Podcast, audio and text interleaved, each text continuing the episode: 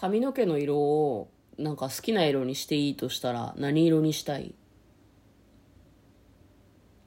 黒のまま。まあ金髪ってほどじゃないけど明るい色にはしたいかな。うーん。なんか嫁も向こうもさうん。あんまり髪の色染めないよね。そうね。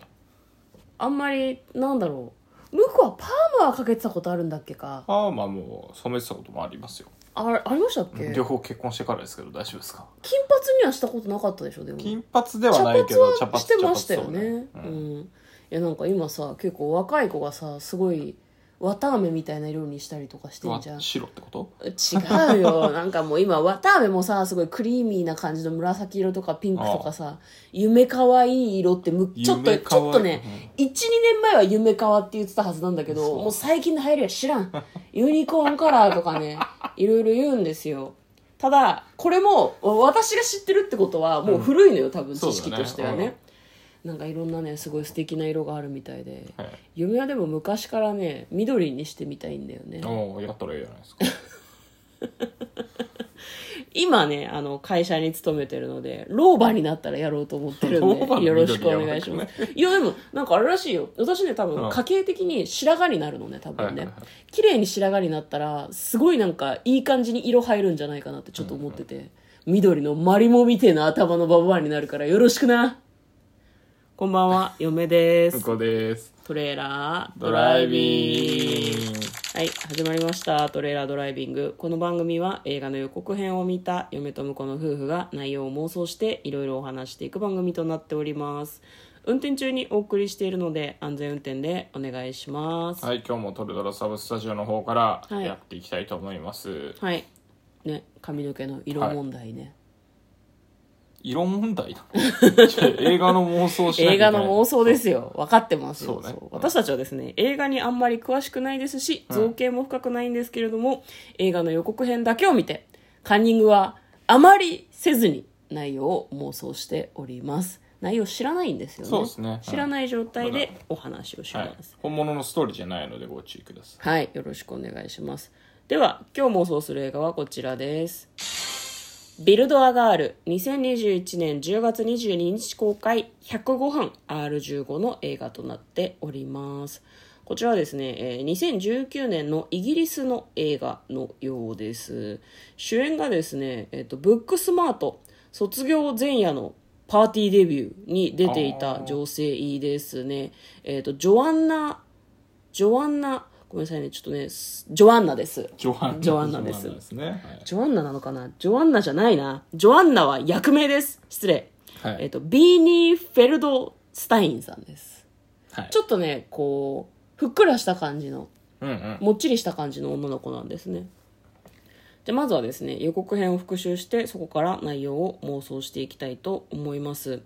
田舎の町に住んでいる女子高生、えー1993年って出てましたかね、はい。ちょっと昔ですね。なんか眼鏡かけててこうチリチリの感じのウェービーヘアでなんか周りの人たちにいじめられている冴えない感じの女の子。自分作りの途中で道を間違えたらやり直せばいい。まあなんかそんな冴えない自分を変えたい。いつまでこんな生活しなきゃいけないの？もう耐えられないわっていうことで一年発起して貯金箱豚の貯金箱を叩き割ってですね貯金を出して何をするかって言ったら髪の毛を染める赤く染めるやつを買いに行くんですね。で髪の毛を真っ赤に染めて私は生まれ変わったドリー・ワイルドよっていう風に言うんですね。なんかね赤毛に黒い帽子をかぶってなんだろうね昔のショショーガールっていう言い方でいいのかな、なんかこうステッキ持ってバニーガールみたいな衣装で踊るみたいな感じの服装に変わるんですね。なんかそれが彼女が変身したかった姿なのかもしれないですね。で彼女がやりたかったことはロック誌なんかあのロックのね。ロックミュージックの批評家になりたかったみたいです。その批評家に大変身するんですね。で多分そのロック誌に批評をどんどん投書するんだと思うのね、でそれが採用されるんだけど結構なんだろう。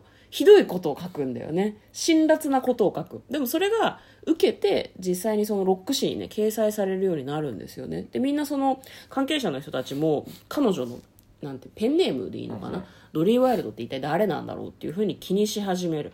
で彼女はこうなんだろう調子がどんどん上がってきてですね、特集記事を書かせてよっていうふうにロック誌に言いに行くんですね。で有名なロックミュージシャンのインタビューが取れたらやらせてあげるよって言われるんだけどで彼女は頑張るんですよ。で有名なロックミュージシャンのインタビューをするんだけど書いた記事がいまいちではいはい。お前ダメだっていうふうに言われてなんか家族にも最近のあなたの気候にはうんざりよみたいなことを言われてすごいショックを受けてしまうんですね。でもそこからこうなんとかこう持ち直して自分のやりたいことをやっていくというようなストーリーのようです。では内容の方妄想していきましょう。トレーラードライビング。はい、ね、失うものは何もないみたいになってでも髪を染めてなんとなく自分が変わったような気がするっていうのは嫁はあるんじゃないかなとちょっと思いますね。あ確かにね。彼女はあの服装も変わってるから髪の色だけではないのかなとはちょっと思いますけどなんか女の人とかはですね結構あの髪の毛が黒いとですねそれだけで結構道を歩いてる感じで舐められるんですよね。ぶつかる男とかがいるのよ駅とかで金髪にして入れ墨を入れたりするとぶつかってこない。だから人選んでおとなしそうな何にも文句言ってこなさそうな人にぶつかってきてるわけですよ。だからねそのこういう気持ちはわかる。新しい自分になるために髪の毛の色を変えるみたいな。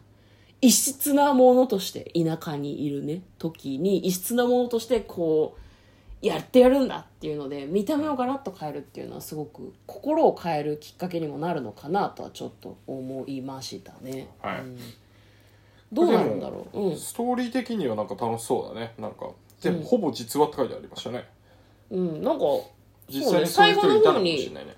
ああそっか。そうそういうじゃあエッセイみたいなのがそもそもあるのかしうん、あらねるかもしれないしね、まあでもあのなんかでもさあの有名なミュージシャンのインタビューに行くって言ってたけどちょっと好きになってるっぽくなかった？だから好きになってるから辛辣なことが書けないんだよね。けなくて、で、うん。なんかこんな記事つまらんとかいう感じになってんのかなっていううんうんうんうん。のありましたね。であとその新聞社の人たちと、こいつ誰だみたいな感じになっててでもそこのメンバーと会ってるようなシーンと、ん。みんなであの着飾ったね。うん。ドリードリーだっけなんだっけまあ一応ドそうそう。ドリーでいいんじゃないか？芸名みたいな感じそうそうそうそう、ドリーにドリーに扮してなんかこうパーティー会場に向かうみたいな。うんうんうんうん。シーンになんか新聞社のみんなもなんかこうナイトみたいにね、うん。周りを囲ってくれてたりするシーンがあったりとか。してこの新聞社の中の人たちとまあ結構なんていうの普通に働いてる人とまだ学生っていう関係だったのが、うん。ちゃんと仕事仲間としてうん。こ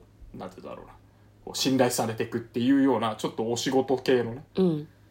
あのところも入ってるような気がしてそこがなんか楽しみですね。そうだね、まあ、これはあれかもね。そのなんだろう。君の記事なんて使えないよっていうふうに一回言われた後にショックを受けてへこむんだけど、その後立ち直った後に自分のこれまでの記事がうん。単に悪口だったっていうことに気がつくのかもね、はいはいはい。こうしたらいいとかなんかこう、うん。もっといい記事書けるんじゃないかっていうことに、こうなんだろう辛辣さも残しつつでも悪口を言うだけじゃないみたいなのに変わっていったことで受け入れられてああなるほどんかの授賞式かなんかにそうだよね。一緒に行くんじゃないのか。なぽいよね、ね。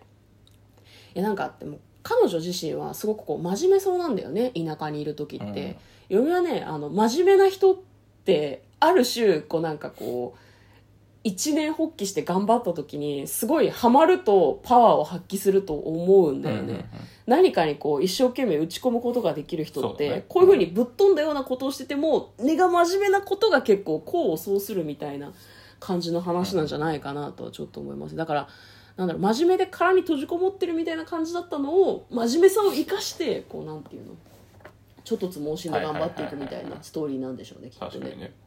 なんかいいっすね。うん。雰囲気が。雰囲気空気が、あのね空気感がすごくポポスターを見ていて、ポスターを見ながら、いいですね、雰囲気が、っていうふうに言ったんですよ。もうちょっと内容のあることを言ってくれよ。なんかね、コラージュっぽい感じのね、あの、ポスターなんですよねなんか。その新聞のね記事の切り抜きみたいなのがあってね、そうだねなん。かおしゃれなポスターだねやっぱね、うん。